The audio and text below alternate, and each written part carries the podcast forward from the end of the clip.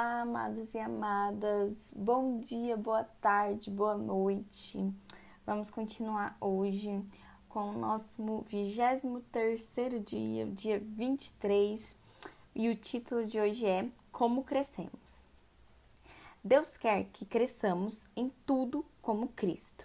Efésios 4:15. O propósito disposto para nós não é que continuemos como crianças. Efésios 4:14. Deus quer que você cresça.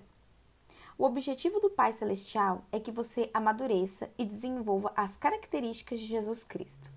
Lamentavelmente, milhões de cristãos envelhecem, mas nunca crescem. Emperram uma perpétua infância espiritual, permanecendo de fraldas e sapatinhos de crochê. O motivo é que nunca pretenderam crescer. Crescimento espiritual não é algo automático. É necessário que haja um compromisso voluntário. Você deve querer crescer, decidir crescer, fazer um esforço para crescer e persistir em crescer. O discipulado, o processo de se tornar semelhante a Cristo, sempre começa com uma decisão. Jesus nos chama e nós respondemos: Venha, seja meu discípulo. Jesus disse. Então Mateus levantou-se e o seguiu. Quando os primeiros discípulos escolheram seguir a Jesus, não compreendiam todas as implicações da decisão que haviam tomado. Simplesmente atenderam ao convite de Jesus. Isso é tudo de que você precisa para começar: decidir tornar-se um discípulo. Nada molda mais sua vida do que os compromissos que você escolhe fazer. Seus compromissos podem desenvolvê-lo ou destruí-lo, mas de qualquer forma serão determinantes para você. Diga-me o que o que você está comprometido e eu lhe direi aonde você estará com 20 anos. Tornamos-nos aquilo que estamos comprometidos. É nesse estágio do comprometimento que a maioria das pessoas perde o propósito de Deus para a vida delas. Muitos têm medo de se comprometer com qualquer coisa e simplesmente ficam vagando pela vida. Outros assumem compromissos superficiais, com valores conflitantes, o que leva à frustração e à mediocridade. Outros se comprometem inteiramente com objetivos seculares, como enriquecer ou ficar famoso, e acabam desapontados e amargos. Toda escolha tem consequências eternas. Logo, é melhor que você escolha sabiamente. Pedro adverte: e assim já que tudo ao nosso redor se derreterá, que vidas santas e piedosas nós devemos viver. A parte de Deus e a sua parte. Tornar-se semelhante a Cristo é o resultado de fazer escolhas em conformidade com Ele, dependendo de seu espírito para ajudá-lo a consumar essas escolhas. Uma vez que tenha decidido seriamente se tornar semelhante a Cristo, você deve começar a agir de maneira diferente você precisará se livrar de alguns procedimentos antigos, desenvolver novos hábitos e intencionalmente mudar sua forma de pensar. Esteja certo de que o Espírito Santo o ajudará nessas mudanças. A Bíblia diz: ponha em ação a salvação de vocês com temor e tremor, pois é Deus quem efetua em vocês tanto o querer quanto o realizar, de acordo com a boa vontade dele. Esse versículo mostra as duas partes do crescimento espiritual. Ponha em ação e efetua em vocês. O ponha em ação é o nosso dever e o efetue em vocês é o papel de Deus. Crescimento espiritual é um esforço de cooperação entre você e o Espírito Santo. O Espírito de Deus trabalha conosco e não apenas em nós.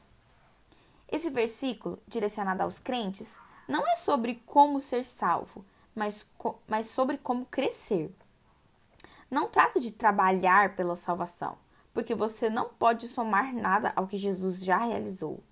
Quando põe em ação o seu corpo, você se exercita para desenvolvê-lo e não para conseguir um corpo.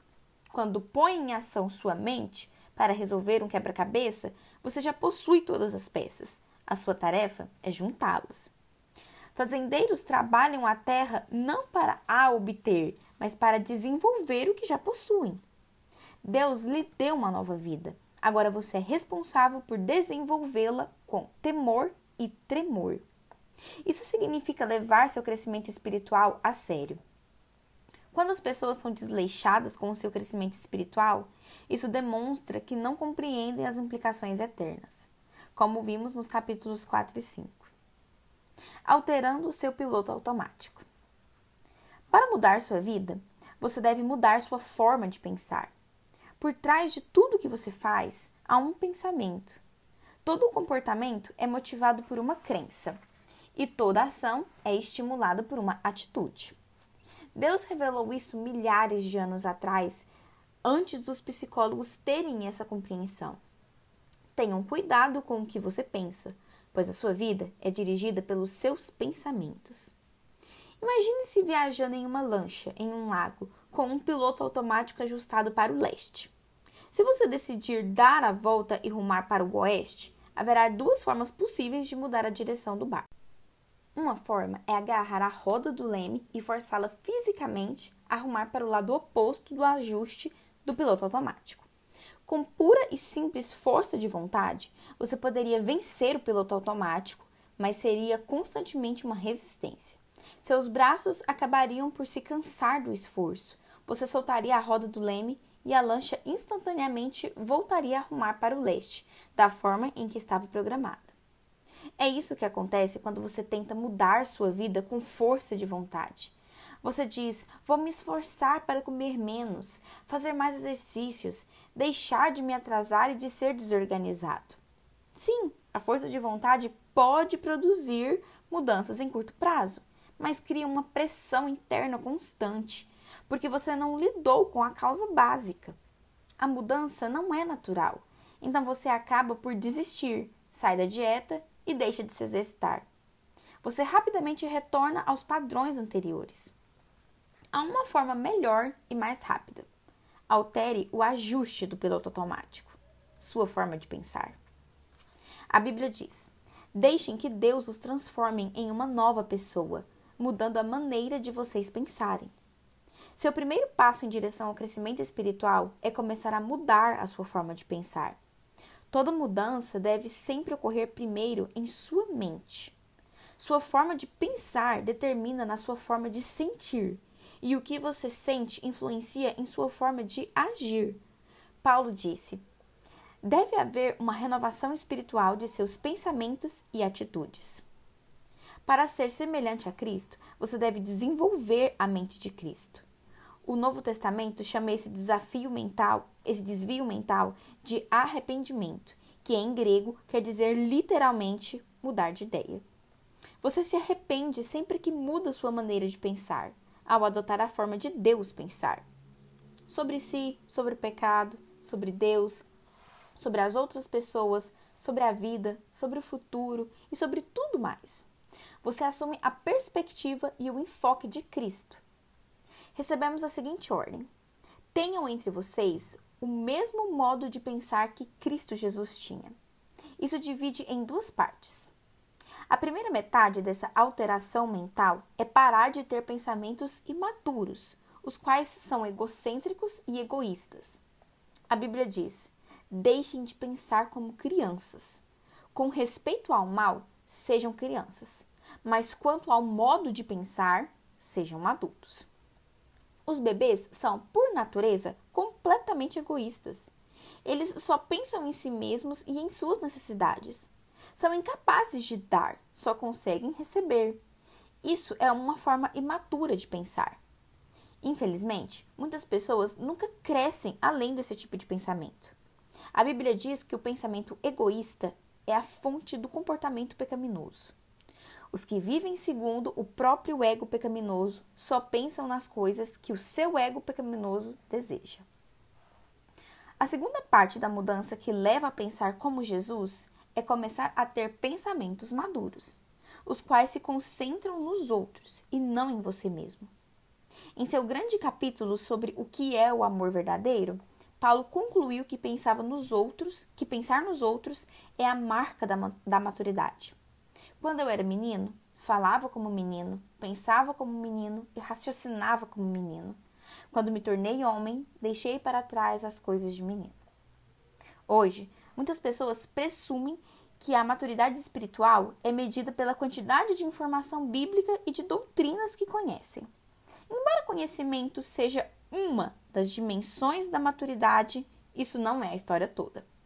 A vida cristã é muito mais do que credos e convicções. Ela inclui conduta e caráter. Nossos atos devem ser coerentes com a nossa fé, e nossas crenças devem ser respaldadas por um comportamento cristão. O cristianismo não é uma religião ou uma filosofia, mas um relacionamento e um estilo de vida. A essência desse estilo de vida, como Jesus disse, é pensar nos outros e não em nós mesmos. A Bíblia diz: devemos pensar no bem deles e tentar ajudá-los, fazendo coisas que agradam a eles. Nem mesmo Cristo tentou agradar a si mesmo. Pensar nos outros é o cerne de se tornar semelhante a Cristo e a melhor evidência de crescimento espiritual. Esse tipo de pensamento não é natural, é contra cultura raro e árduo. Felizmente, temos ajuda. Deus nos deu o seu espírito. Por isso, não pensamos da mesma forma que as pessoas deste mundo. Alguns capítulos adiante, veremos as ferramentas que o Espírito Santo usa para nos ajudar a crescer. Um item para você refletir. Nunca é muito tarde para começar a crescer. Um versículo para você memorizar. Não vivam como vivem as pessoas deste mundo, mas deixem que Deus os transforme por meio de uma completa mudança da mente de vocês. Assim, vocês conhecerão a, vontade de Deus, isso é, aquilo que é bom, perfeito e agradável a Ele. Romanos 12, 2. E uma pergunta para você meditar: Em qual área você precisa parar de pensar do seu jeito e começar a pensar do jeito de Deus? Até a próxima!